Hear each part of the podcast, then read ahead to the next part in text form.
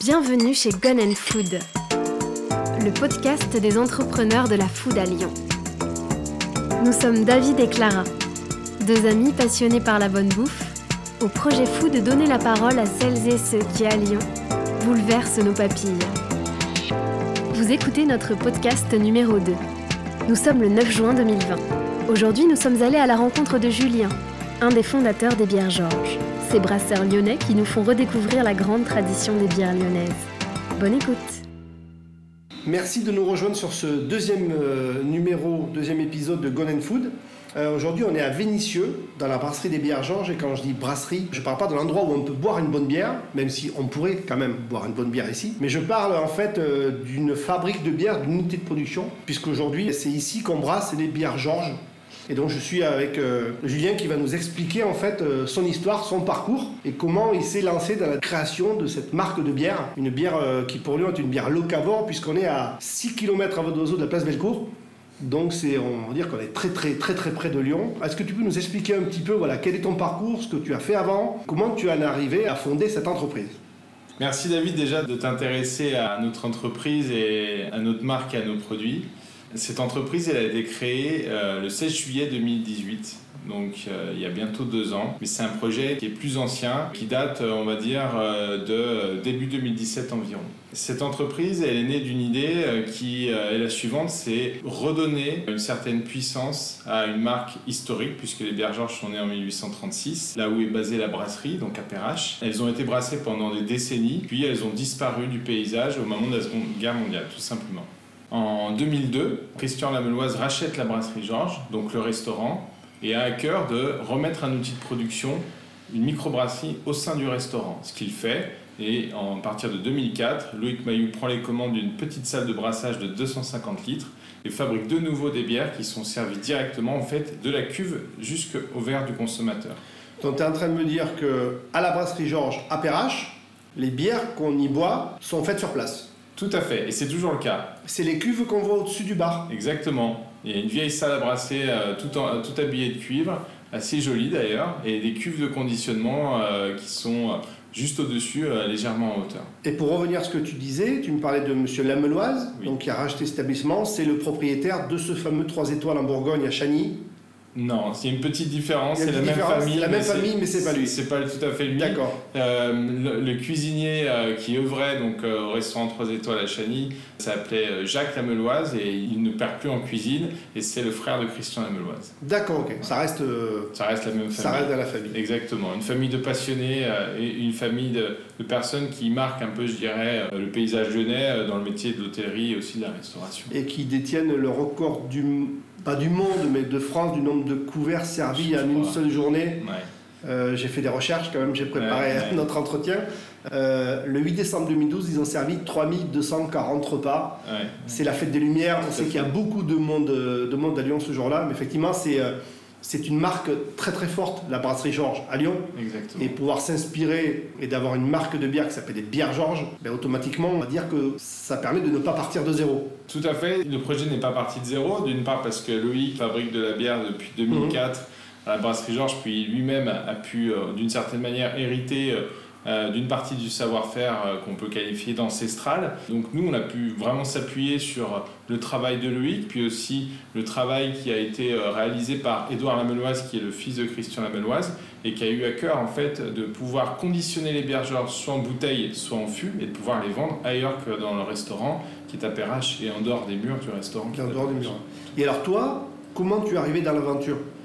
Alors moi déjà, euh, je connais Edouard depuis longue date puisqu'on a fait nos études ensemble. On a été longtemps euh, très bons amis et euh, en fait on s'est recroisés sur ce projet quand j'essayais de, de prendre la suite d'un propriétaire de brasserie dans le sud de la France qui était aussi le sous-traitant au démarrage du projet d'Edouard Lameloise puisque lui n'avait pas l'outil pour conditionner les bières. Mhm. Il avait les recettes, bien sûr, mais pas l'outil. Donc il s'était adressé à un autre brasseur pour faire ce travail-là. Et ça lui a permis au démarrage, en fait, de tester un peu le, le marché sans avoir à investir lourdement parce qu'on est dans un métier où il faut beaucoup de matériel. Oui, il faut beaucoup d'investissement. Tout à fait. C'est assez lourd. Donc toi, tu étais en train d'essayer de te lancer dans la bière? Exactement. Quand ce projet t'est passé devant les yeux, tu te dis, tiens, euh, il y a Bah, une opportunité. Il se trouve que je me suis retrouvé nez à nez avec, euh, on va dire, euh, Édouard Lameloise d'une certaine manière, que j'avais connu euh, quelques années auparavant. Et euh, je dirais que c'était l'occasion de faire ce projet ensemble. Donc à la fois de pouvoir prendre du plaisir entre vieux copains et puis avec un métier dans lequel il y a beaucoup de choses à faire et qui a beaucoup de sens en fait par rapport à la marque et par rapport à notre ville. Et avant ce projet, quel est ton parcours? Comment t'en es arrivé là, en fait? Alors j'ai eu un parcours d'une quinzaine d'années, euh, on va dire en tant que salarié dans des grandes entreprises. Euh, J'ai travaillé pendant une bonne dizaine d'années chez PepsiCo, le cola que pas grand monde ne boit. Mhm. Et puis ensuite je suis parti dans l'univers du bâtiment chez Somfy, qui est, qui est un des fleurons de notre industrie en Haute-Savoie. Puis j'ai fait euh, du commerce, du marketing dans ces entreprises-là. Mais j'ai toujours eu à cœur en fait d'une part euh, de mener un projet entrepreneurial et d'autre part je rêvais de le faire dans l'univers de l'agroalimentaire et surtout en tant que lyonnais c'est assez légitime. Ouais, je comprends. Et donc, arrive ce projet, comment vous constituez un dossier? Ça se passe comment? Tu mets du capital, une partie, euh, le maximum, je sais pas, de la moitié Comment s'est constituée en fait euh, cette équipe? Alors, au premier jour, Édouard Lameloise et moi-même avons cette idée d'implanter un outil de production aux portes de Lyon, même pourquoi pas dans Lyon, de manière à pouvoir prolonger l'histoire des bières Georges en parallèle de ce qui est fait au restaurant APRH. Alors, ni Édouard ni moi ne sommes brasseurs et il nous fallait vraiment euh, quelqu'un du métier pour faire ça. Et on a croisé euh, le chemin de Sébastien Barr, qui aujourd'hui est donc un associé et associé pleinement pardon, dans le projet et qui aussi euh, est l'homme de l'art, l'homme qui fabrique la bière ici à Vénissieux. Donc Sébastien est aussi une connaissance d'Edouard puisque c'est le petit frère d'un de ses amis. Et un jour, lorsqu'il est rentré du Canada où il a eu une longue expérience dans le métier du brassage, il est venu avec son CV à la brasserie Georges pour savoir s'il y avait du travail dans ce domaine-là. Et il se trouve qu'on ne lui a pas proposé du travail, mais tout simplement un projet euh, entrepreneurial de création d'une brasserie à Lyon.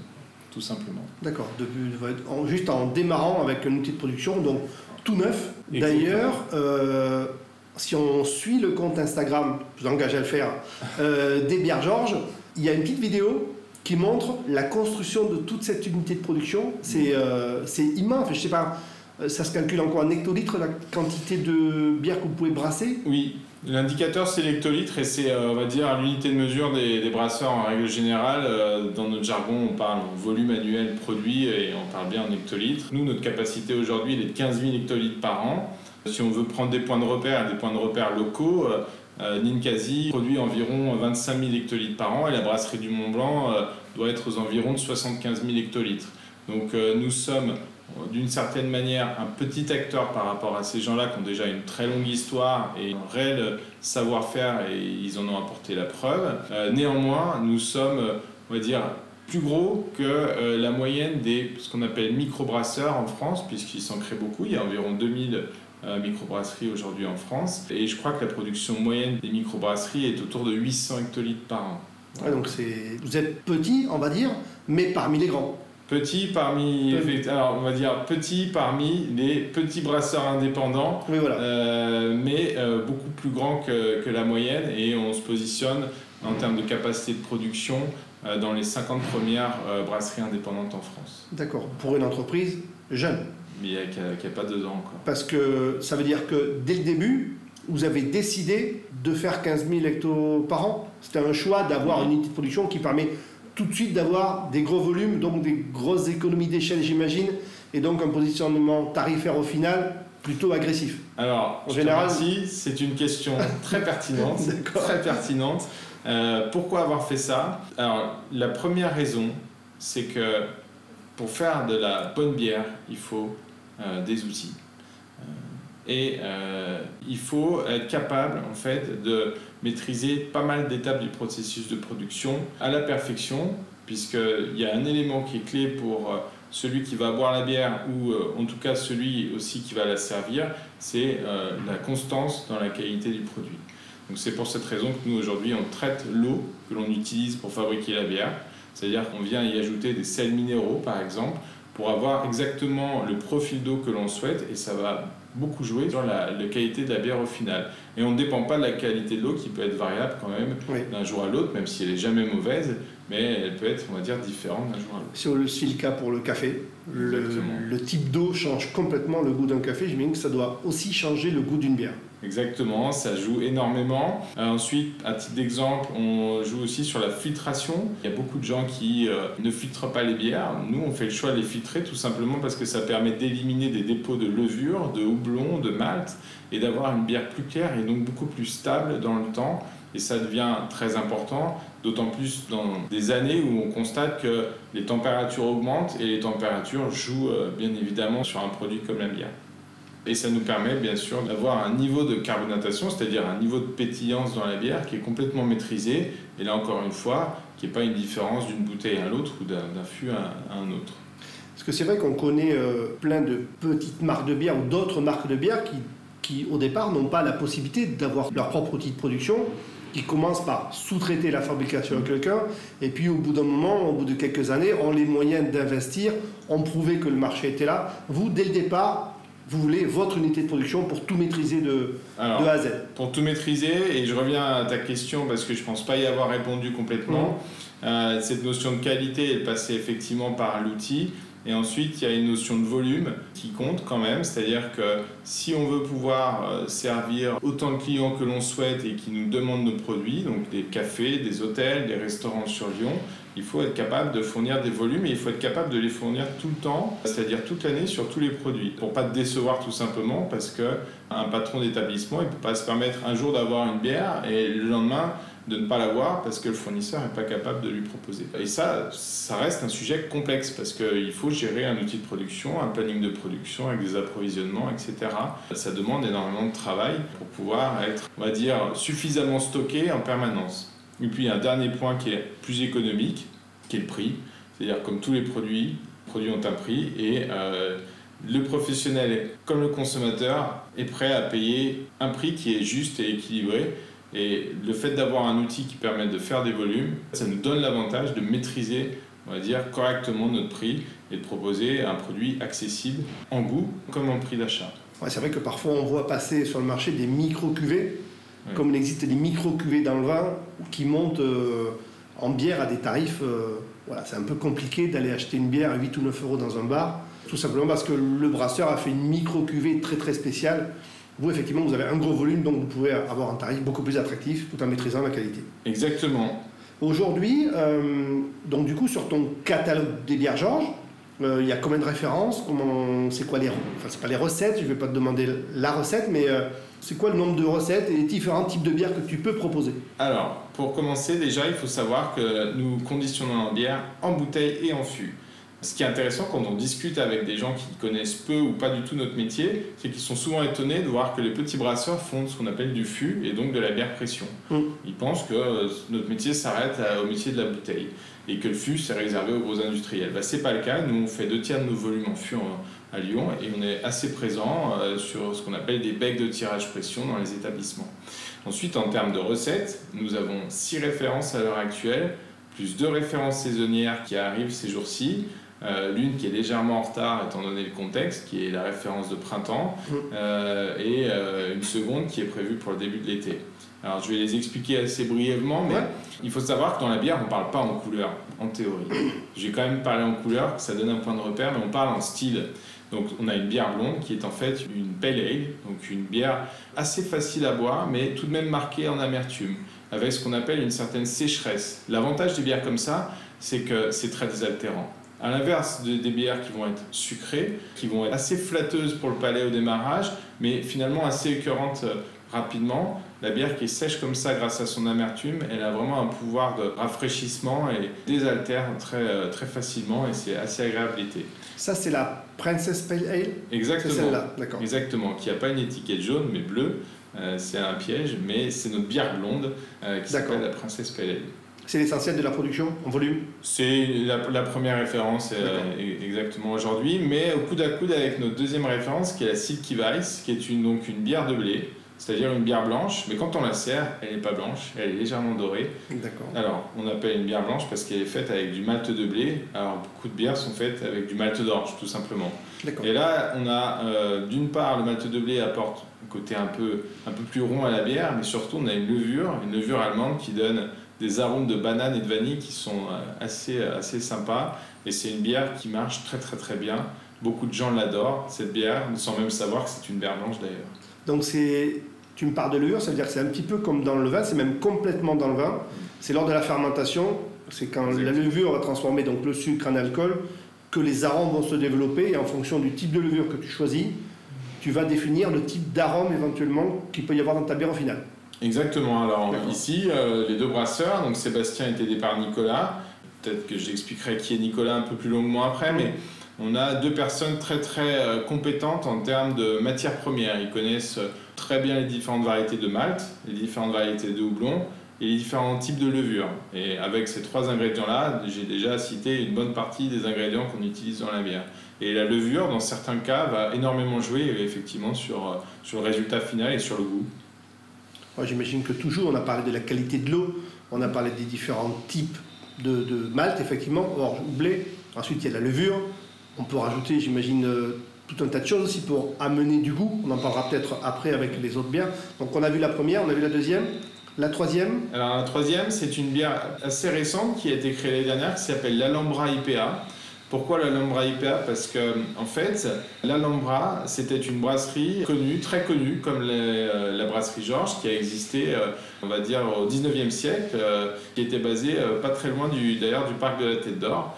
Et on a, on a créé une bière qui est, on va dire, assez botanique dans l'esprit. Donc on s'est appuyé d'une part sur le nom Alhambra parce que ça reprenait un nom historique à Lyon ça évoque un jardin très connu en Espagne, et mhm. puis euh, ça évoque aussi euh, le jardin botanique du parc de la Tête d'Or, et d'ailleurs on retrouve cette illustration sur l'étiquette. Donc c'est une bière type IPA, c'est-à-dire houblonnée, mais avec une certaine quand même maîtrise, un certain équilibre, ce qui fait qu'elle reste facile à boire, et on utilise là aussi du malt de blé en plus du malt d'orge, donc c'est ce qu'on appelle une IPA blanche, euh, si on veut être vraiment précis, très facile à boire, très désaltérante avec un léger arôme de fruits en fin de bouche qui permet l'été d'avoir le sentiment de vraiment euh, être euh, dans les serres du jardin botanique. D'accord, c'était ça l'idée au départ. Exactement. D'accord. Une fois passé ces trois références, on rentre dans un univers peut-être un peu plus pointu, avec trois recettes qui sont la Morris Bitter. C'est une bitter, euh, on va dire, anglaise. Donc bitter en anglais, c'est l'amertume. Donc mhm. c'est assez marqué sur l'amertume, légèrement caramélisé. Ça pourrait s'apparenter à une bière ambrée euh, telle qu'on les voit en France, mais ça reste quand même euh, très différent parce que l'amertume est présente et assez marquée. En Angleterre, ils ne boivent que ça, ils appellent ça la Real Ale, donc la vraie bière. Ils la servent dans ce qu'on appelle des petits casques euh, posés sur le bar, à température ambiante et sans gaz. En France, ça marcherait pas du tout, parce que nous, on n'aime pas la bière à température ambiante, on aime quand elle est fraîche, on aime quand elle est gazéifiée. Donc on va dire qu'on l'a un peu francisé, cette bitter anglaise, et on lui a donné euh, notre marque de fabrique. Et ça reste un produit très abouti qui plaît beaucoup aux gens un peu plus avertis. Elle se marie à merveille avec des apéritifs et quelque chose à grignoter à côté comme de la charcuterie ou du fromage. Et on a une deuxième bière à ses côtés euh, assez pointue aussi qui est la Munica Brune. Alors il faut savoir que la, bière brune à Lyon c'est très historique, c'est ce qu'on faisait euh, il y a plus de 200 ans et on faisait quasiment que ça parce qu'on maîtrisait pas en fait euh, les process de fabrication d'autres bières. C'est pour ça qu'on parle de la porteur lyonnaise ou la bière noire de Lyon. Et donc cette bière, nous, on a une petite spécificité, c'est qu'on ajoute du lactose, donc dans de toutes petites proportions, et ça vient enrober tous les arômes torréfiés qui sont liés au malt torréfié, et euh, ça donne un côté un peu café au lait cappuccino. Moi, je savais pas qu'on pouvait mettre du lactose dans la bière. Donc c'est pas une bière sans lactose. C'est pas une bière sans lactose, dans de toutes petites proportions. Et euh, Pour les intolérants, ils peuvent boire les premières et éventuellement pas celle-là. peut-être se méfier si réellement on est intolérant, mais la proportion est inférieure à 5%. Hein. Ouais, donc ça ça va pas faire de mal. Et tu nous as parlé de bières un peu spécifiques de saison Oui. Ça, c'est la première fois que vous faites des bières de saison Oui, oui tout à fait. C'est la première année où on sent, euh, on va dire, sur cette piste-là. On a, on a, en fait pris un, un, parti qui est de faire des bières éphémères, euh, très marquées par rapport à la saison, tout en essayant de rester très accessible parce que en termes de goût, c'est quand même notre positionnement. Nous ne faisons pas des bières euh, élitistes, des bières excessivement pointues et réservées à, on va dire, des dégustateurs. Nous faisons des bières pour grand public. Et donc la première référence est une bière blanche à la framboise qui est fabriquée à partir de fruits, donc de la purée de framboise. On n'utilise pas du sirop ou des arômes, c'est vraiment du fruit. Et en fait, on fait passer la bière dans le fruit pendant un cycle qui est assez long, de manière à ce qu'elle s'imprègne vraiment du goût du fruit. Et euh, ça donne à la sortie une bière déjà qui a une couleur assez rose, rosée, et euh, qui a vraiment ce goût de, de, framboise, très enveloppée dans une bière à la base qui est une bière blanche, donc avec du malt de blé. Et celle-là, elle est déjà sortie Elle va sortir dans quelques jours. Elle va sortir. Ouais. Tu nous diras après où est-ce qu'on peut la, la trouver. On parlera de la partie de distribution euh, juste après. Et la deuxième, donc, qui sort pour l'été. Et la deuxième, c'est ce qu'on appelle les New England IPA. C'est des bières très très à la mode qui sont euh, ce qu'on appelle un peu les bières jus de fruits, donc c'est-à-dire avec euh, un, une apparence assez trouble, euh, souvent un jaune orangé assez vif et des arômes d'agrumes assez prononcés, quoi, et une légère amertume. C'est pareil, ce sont des bières faciles à boire l'été quand il fait assez chaud, c'est assez désaltérant. C'est vraiment très très fun comme bière, on va dire. C'est très original. Faudra la goûter. J'ai une question avant de passer à parler plus de la distribution, où est-ce qu'on peut trouver tes bières, etc. Est-ce que tu peux, en deux mots, expliquer à nos auditeurs, dans les grandes largeurs, comment on fabrique une bière? Alors, la bière, c'est assez simple. C'est de la cuisine, tout simplement. C'est pour ça qu'on peut faire de la bière dans des récipients de 20 litres, comme nous on en fait dans des récipients qui font 4000 litres. Oh. Ça commence tout simplement par euh, une céréale, qui est donc, comme j'ai dit tout à l'heure, le plus souvent du malt euh, d'orge, mais ça peut être du malt blé ou même du malt d'avoine, et parfois on utilise aussi du riz dans la fabrication de la bière. Cette céréale, elle, elle est maltée, c'est-à-dire qu'elle a été légèrement germée, on a stoppé la germination, et on l'a en fait torréfiée à un niveau qui est plus ou moins important, c'est comme si c'était du café. Donc on a des mâles qui sont assez blancs et d'autres qui sont très torréfiés, qui sont même quasiment noirs d'apparence. Et cette céréale, on l'utilise en fait euh, de manière à ce qu'elle soit concassée, donc pour qu'elle soit légèrement ouverte, et on la fait tremper dans de l'eau chaude. C'est comme une infusion, comme un thé. Et à ce moment-là, elle va libérer en fait euh, son sucre. Et on utilise donc euh, un système de cuve dans laquelle l'eau chaude est, passée plusieurs fois sur un lit de, de malt et elle va vraiment récupérer tous les sucres. Une fois que ça c'est fait, on l'envoie dans une cuve d'ébullition. Dans la cuve d'ébullition, on porte le liquide donc à une température assez élevée et on ajoute du houblon, sachant qu'il y a deux types de houblon. Il y a les houblons qui sont amérisants et les autres qui sont aromatisants. Et on utilise à ce moment-là les houblons amérisants. Et on, on ajoute le houblon pour donner l'amertume à la bière. Une fois que ce process-là est terminé, ça dure à peu près une journée, on envoie la bière dans, enfin le mou plutôt, on va dire que c'est le mou à ce moment-là, dans des fermenteurs et on va venir y ajouter la levure. Il y a d'ailleurs un adage qui dit que c'est euh, le brasseur qui fait le mou et la levure qui fait la bière, parce que c'est seulement à partir du moment où elle est dans un fermenteur et avec de la levure, on va avoir un processus donc euh, de fermentation qui va s'enclencher. La levure elle va consommer les sucres, elle va développer du CO2, elle va transformer les sucres en alcool et au bout de 7 à 10 jours, on a un produit qui est alcoolisé et euh, qui a fermenté tout simplement. D'accord. Et après, donc, il est stable, il n'y a plus qu'à le mettre soit en fût, soit en bouteille ou pas On encore pourrait le faire, mais il faut faire ce qu'on appelle une garde de, euh, d'autant de jours que la fermentation, de 7 à 10 jours. Et nous, on a un processus de fabrication ici à la Fabrique du Faubourg qui est le suivant, c'est qu'on bascule la bière dans des, dans des cuves de garde qui sont horizontales. Le fermenteur est vraiment vertical, la cuve de garde est horizontale. Ça nous permet en fait de laisser reposer la bière, d'avoir une maturation, d'avoir un certain nombre de jours, elle va s'affiner parce que tout, tous les résidus en suspension euh, bah, de malt, de houblon ou même de levure vont vraiment venir se sédimenter au fond de la cuve. Et là seulement on va récupérer la bière au bout de 7 à 10 jours et l'envoyer dans, un- dans une centrifugeuse pour la filtrer. D'accord. Parce qu'il y a encore une étape de filtration Exactement. supplémentaire. Parce que ça a un intérêt que la bière soit filtrée.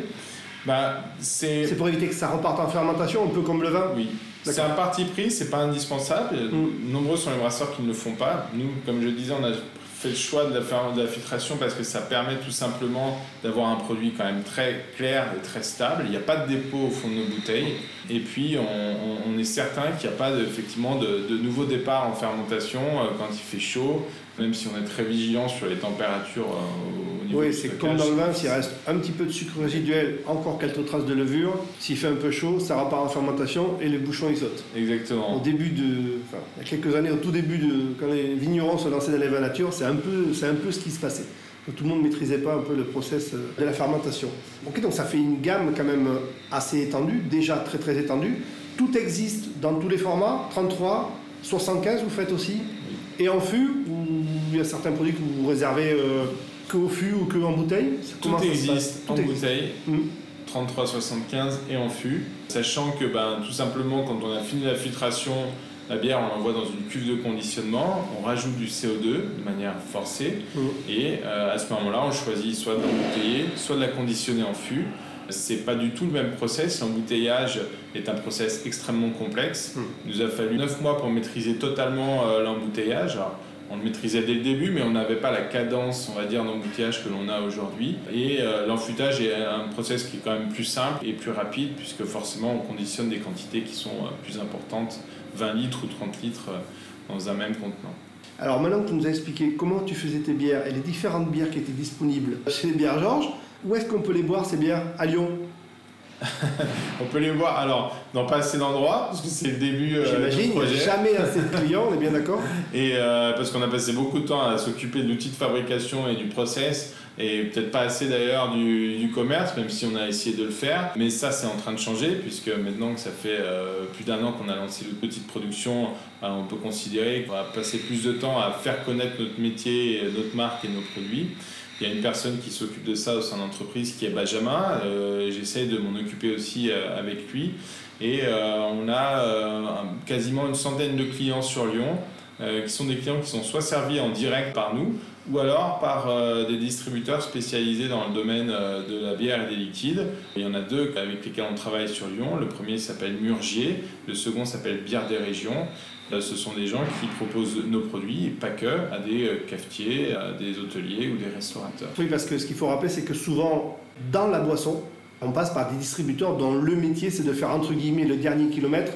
Et souvent, parce que ces gros distributeurs, ils ont un contrat avec leurs clients, leur bar, et le bar est un petit peu obligé de passer par lui. Et donc, toi, quand tu es producteur de bière et que tu vas voir un bar, il te dit Mais je ne peux pas, vous êtes obligé de passer par tel ou tel. Donc, ça t'a, entre guillemets, un peu obligé, j'imagine, à trouver des, euh, partenaires euh, distributeurs. Alors c'est un passage d'une certaine manière effectivement forcé, mais euh, nous on est ravis de travailler d'une part avec Bière des Régions qui nous a accompagnés dès le premier jour et qui sont des gens passionnés par, l'univers de la bière, qui ont une approche on va dire très différente de ce qui se fait dans le métier de la distribution. Et aussi avec Murgier, qui est une entreprise plus structurée, plus importante, et qui est très très exigeante sur la qualité des produits. Quand on a décidé de travailler avec eux, Eric Murgier, euh, le dirigeant d'entreprise, est venu à Vénissieux, et la seule chose qu'il m'a demandé, c'était de déguster les produits, avant tout le reste des sujets qu'on aurait pu discuter, qui sont d'ordre commercial ou euh, Mmh. contractuel. Contractuel.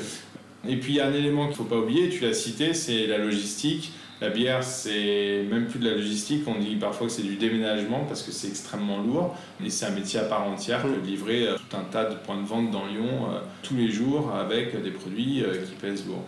Avec pas les mêmes horaires, pas les mêmes contraintes pour se garer, tout le monde commande pas la même chose, etc. Non mais effectivement, c'est, euh, je connais un peu le, un peu le sujet, c'est compliqué. C'est compliqué et c'est extrêmement physique. Moi, je le fais et je le fais encore. On est une toute petite entreprise euh, et ça m'arrive régulièrement de livrer les clients. Un fût de 30 litres, ça pèse 40 kilos. Et quand il faut en descendre 15 euh, dans une cave de restaurant, parce que c'est là où est le stock et le groupe froid, euh, je peux vous assurer que vous avez fait votre sport de la semaine. C'est euh, C'est très un, vrai, exigeant. c'est un vrai métier très difficile auquel on pense pas Non. quand on commande euh, sa pression au bar, mais il y a quelqu'un qui a, qui a transpiré avant qu'on puisse boire une bonne bière. Et euh, beaucoup transpiré. et beaucoup transpiré. Euh, effectivement. Est-ce que on peut te retrouver chez les cavistes Oui. Tu peux en citer quelques-uns? Alors, bien sûr, nos distributeurs bien des régions a une très bonne connaissance des cavistes sur Lyon et, et même au-delà d'ailleurs de Lyon. Et il nous a euh, implanté au tout démarrage du projet, particulièrement chez les cavistes. Euh, il y en a qui sont de taille importante, comme les caves Guyot par exemple, qui sont assez, assez connus, assez réputés, ou d'autres euh, plus petits, euh, comme les caves Nisa, les caves du Val d'Or. mais ils sont nombreux, je vais euh, pas tous les citer parce que je les oublierai et en tout cas euh, ils sont euh, surtout, euh, je trouve, très intéressés et, et très bons relais pour nos produits parce qu'ils savent raconter l'histoire de ce que l'on fait et l'histoire de la marque. Ah, C'est le vrai métier d'un caviste, c'est raconter l'histoire qu'il y a derrière la, la bouteille. Tu fais un petit peu de vente en direct auprès des particuliers ou pas du tout? Alors, très peu. Nous n'avons pas aujourd'hui poussé cette activité-là euh, parce que d'une part, nous ne sommes pas organisés pour ça. Hein, Nous sommes euh, peu nombreux à la fabrique du Faubourg, concentrés sur la production ou alors sur la partie commerciale et, et la partie livraison. Néanmoins, celui qui pousse la porte de la fabrique du Faubourg sera accueilli, bien évidemment. Il n'y a aucun Vous problème. mettez personne dehors. Euh, Et c'est c'est évident. Et nous avons euh, de plus en plus de gens qui nous sollicitent pour la partie événementielle, c'est-à-dire louer une tireuse et des fûts pour un anniversaire, un mariage, une fête entre copains. Et ça, on y répond très favorablement avec, euh, avec un grand plaisir, puisqu'on a le matériel, on a les tireuses, on a les fûts, et, on est très facilement accessible en étant à quelques minutes de Lyon. Mmh. Et vous êtes, oui, une entreprise locale. Et on sait que par les temps qui courent, euh, défendre euh, la production locale est quand même voilà, un sujet très très important. J'ai encore deux, trois questions à te poser. C'est quoi tes projets? Qu'est-ce qui va arriver de nouveau? Qu'est-ce que vous allez développer euh, d'un point de vue, je sais pas, recette, euh, mode de distribution, je sais pas. Euh, à la Fabrique du Faubourg, tout le monde est aussi effervescent que les bières d'une manière générale. Des projets, on en a plein la tête. Les auditeurs ne peuvent pas le voir, mais derrière toi, il y a un mur qui va servir de mur à idées parce qu'on en a tellement et on n'arrive pas à savoir où les ranger, donc on a décidé de les afficher. Mais je vais essayer de citer les principaux. Déjà en termes de distribution, il y a l'envie d'aller proposer les produits à la grande distribution, ce qui peut euh, effrayer beaucoup de gens, mais ce qui pour nous est important parce que beaucoup de nos consommateurs nous ont demandé où est-ce qu'on pouvait acheter des bières pour les boire chez soi et pas seulement dans un bar ou un restaurant. Et nous, on pense que notre métier, notre mission même, comme tous les brasseurs le font, c'est démocratiser nos produits. Et ça passe, je pense, par le fait d'être présent dans certaines enseignes, dans certains magasins, de la bonne manière, certes. On ne peut pas, euh, je dirais, euh, s'affranchir de ce canal de distribution. Ça me semble être impossible si on veut vraiment mener à terme cette mission qui est de faire connaître nos produits bien au-delà de ce qui est fait aujourd'hui. Donc ça, c'est tout un travail parce qu'il euh, faut savoir accompagner le développement, euh, on va dire, d'une marque et de produits en grande distribution, c'est pas du tout la même chose que euh, servir le café, l'hôtel, restaurant. C'est pas du tout le même métier. exactement. Le deuxième axe, c'est communiquer énormément, ce qu'on n'a pas du tout fait jusqu'à présent. Encore une fois, on s'est concentré sur la production et euh, avoir quelqu'un qui parle pas forcément de la fabrique du Faubourg et des Bières Georges, mais de la bière en général, parce qu'il y a tellement de choses à raconter et c'est un univers tellement passionnant. Et en plus, à Lyon, où on peut imaginer tout un tas de projets avec des cuisiniers, avec des gens qui font des cocktails, avec des viticulteurs, etc. etc. La liste est infinie. Et euh, on a envie, de, je dirais, de, nourrir euh, un maximum euh, notre communauté, la communauté locale avec des informations et, de la faire vivre avec aussi des événements, des séries spéciales, des collaborations, etc. Ensuite, en termes de développement de produits, bien évidemment, on va continuer de faire des nouvelles bières. Il y en aura deux euh, à la saison prochaine de l'automne et de l'hiver. Puis l'année prochaine, il y en aura encore d'autres. Et en termes de conditionnement, comme beaucoup, on s'interroge sur la canette, la canette aluminium. C'est un, vrai sujet, dont, je voulais, dont, je voulais, te parler. La canette fait un retour, euh, c'est pas tout à fait nouveau, mais c'est vrai que c'est un produit beaucoup plus éco-responsable que le verre. Déjà, c'est plus léger à transporter ça peut se comprimer très facilement et ça prend moins de place en tant que déchet. Et je crois qu'en plus, il faut beaucoup moins d'énergie pour refondre une canette, pour éventuellement récupérer euh, la matière première pour en fabriquer une. Je te dis ça parce que je viens de rentrer des bouteilles d'eau hmm. en canette. ça sera toujours mieux que des bouteilles en plastique. Donc du ah. coup, sur les canettes, donc, tu, tu, y penses On y pense, on a commencé à travailler dessus. Il y a un de nos confrères qui s'appelle Brasseur Savoyard, qui est en Haute-Savoie et qui est déjà assez actif sur ce sujet-là. On considère en fait que c'est un contenant qui est intéressant pour les raisons que tu viens de citer. Et euh, ça, ça s'inscrit vraiment bien dans notre démarche qui ne euh, date pas de la crise, qui est à l'origine même du projet, qui est d'avoir une dimension euh, sociétale et environnementale assez forte à titre personnel, euh, Sébastien, Edouard ou moi, on est quand même, on se sent vraiment concerné par ça et on essaie de l'intégrer dans notre, euh, dans notre entreprise le mieux possible. C'est pas évident parce que clairement, il y a des impacts parfois économiques qui sont difficiles à porter pour une petite entreprise au démarrage, mais on essaie le plus possible de se préoccuper de l'impact que l'on a sur, euh, autour de nous. Et, je pourrais parler par exemple de la consommation d'eau, la consommation d'énergie avec l'électricité ou le CO2, qui sont quand même des énergies indispensables pour la fabrication de la bière. Et là aussi, on a des projets euh, qui visent à euh, essayer de, progresser en termes de consommation énergétique. À ce propos, est-ce que c'est vrai que pour faire un litre de bière, il faut dépenser 10 litres d'eau? Alors, c'est exactement. le chiffre est juste. Quand j'ai quand je me suis penché sur la question, ça m'a paru incroyable. Je sais que pour un litre de vin, il faut dépenser un litre d'eau. Mm. Je ne savais pas que pour la bière, c'était x10, ce qui explique pourquoi certains brasseurs récupèrent les eaux usées pour mm. les retraiter et pour pouvoir les réutiliser. J'imaginais pas un tel, euh, un x10 en fait. Alors tu es bien renseigné David parce que c'est le bon chiffre, c'est à peu près celui que l'on a ici à la Fabrique du Faubourg, sachant qu'on a des confrères qui sont meilleurs que nous mais qui ont beaucoup d'années d'expérience, qui ont fait des investissements pour recycler l'eau et dans le meilleur des cas ils arrivent autour de 5-6 litres mais euh, rarement moins. Je pense qu'il faut relativiser, ça paraît beaucoup et c'est beaucoup d'ailleurs mais c'est toujours moins que les 17 000 litres d'eau pour 1 kg de viande de bœuf. C'est sûr. Euh, et euh, je pense que chacun doit effectivement être attentif, et c'est ce qu'on essaye de faire, essayer d'améliorer l'existant, mais on ne fait pas partie des métiers qui sont les plus consommateurs d'eau, loin de là. Néanmoins, on a quand même le droit de s'en préoccuper de travailler dessus. C'est clair. Et même le Pourtant, c'est, c'est le chemin. Exactement. J'ai une dernière question, surtout toujours en parlant d'éco-responsabilité. J'ai entendu parler que on allait avoir des bières Georges bio. Est-ce que c'est toujours d'actualité? C'est en cours? C'est en cours. Alors, le parcours pour devenir euh, certifié en agriculture biologique en tant que transformateur, puisque nous, on ne fait pas pousser la céréale, on la transforme, euh, est assez difficile. Et euh, nous, on arrive au terme de ce parcours après quasiment un an de travail. C'est-à-dire qu'aujourd'hui, on fabrique de la bière à partir d'ingrédients issus de l'agriculture biologique. Nous avons été audités par un organisme de contrôle euh, très récemment et il nous manque juste un papier qui est fourni par euh, ce qu'on appelle l'INAO, qui gère tout ce qui est AOC, AOP, qui devrait arriver d'ici quelques jours. Donc la bière, elle est d'une certaine manière déjà bio, elle n'est pas étiquetée parce qu'on n'a pas encore le droit en l'absence de ce document-là, mais ça va l'être. Et euh, je peux vraiment souligner que c'est un parti pris extrêmement lourd pour une entreprise. Et nous, on, on est convaincus, donc on le fait. Mais c'est très complexe parce qu'en termes d'approvisionnement, notamment sur le houblon, malheureusement, la filière en France est très très peu fournie, voire inexistante en houblon bio. Et c'est très difficile pour les brasseurs de se fournir en France en houblon bio, voire même impossible. Même dans le monde, ça reste un challenge. C'est plus facile pour les céréales? C'est plus facile pour les céréales, tout à fait. Ouais. Pour les céréales, il y a une offre qui est plus importante. Il y a des groupes céréaliers qui sont plus gros et qui ont une véritable capacité de production. On n'a pas eu trop de difficultés à trouver les, maltes qui nous convenaient en bio. En houblon, c'est un parcours beaucoup plus euh, compliqué. À titre d'exemple, certains houblons ne sont pas disponibles à la récolte en bio avant 2022. Euh, d'accord. Là, tu sais qu'en 2022, tu n'en auras pas.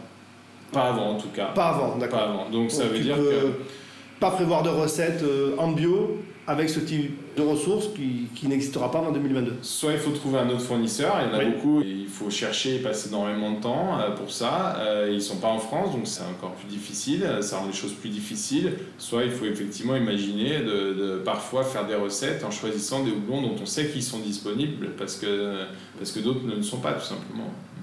Et en termes de coût de production, de passer en bio, ça t'augmente de combien? J'imagine que ça a un coût, bien entendu c'est quoi le, gap? Il faut se dire que dans la bière, le coût de production, c'est à peu près euh, un tiers de matières premières, donc de malt, de houblon et peut-être quelques additifs comme le fruit ou le lactose. Le malt coûte environ 30% plus cher en agriculture biologique. Le vrai problème, c'est sur le houblon, on a des prix qui peuvent tripler sur certaines variétés. Donc ça veut dire qu'à la fin, on a un prix en production bio qui va être environ... Euh, au moins 20 euh, à 30% euh, supérieur à un produit conventionnel. Et toute la difficulté qu'on a aujourd'hui, c'est de faire en sorte que le consommateur le sache pour accepter de payer cette plus-value euh, sur un produit qui est bio. La difficulté, c'est de valoriser cet effort.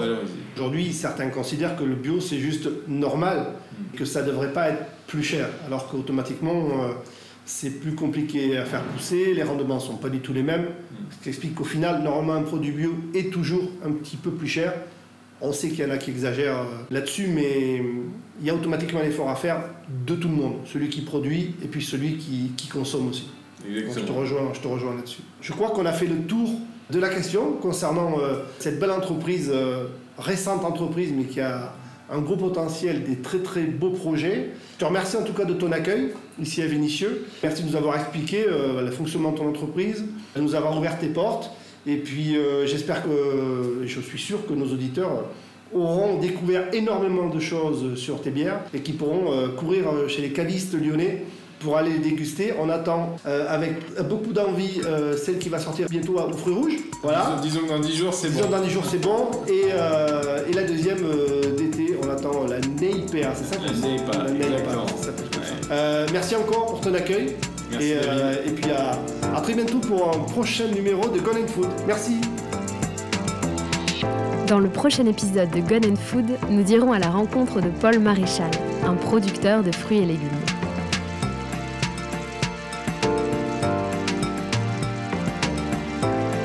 Très vite.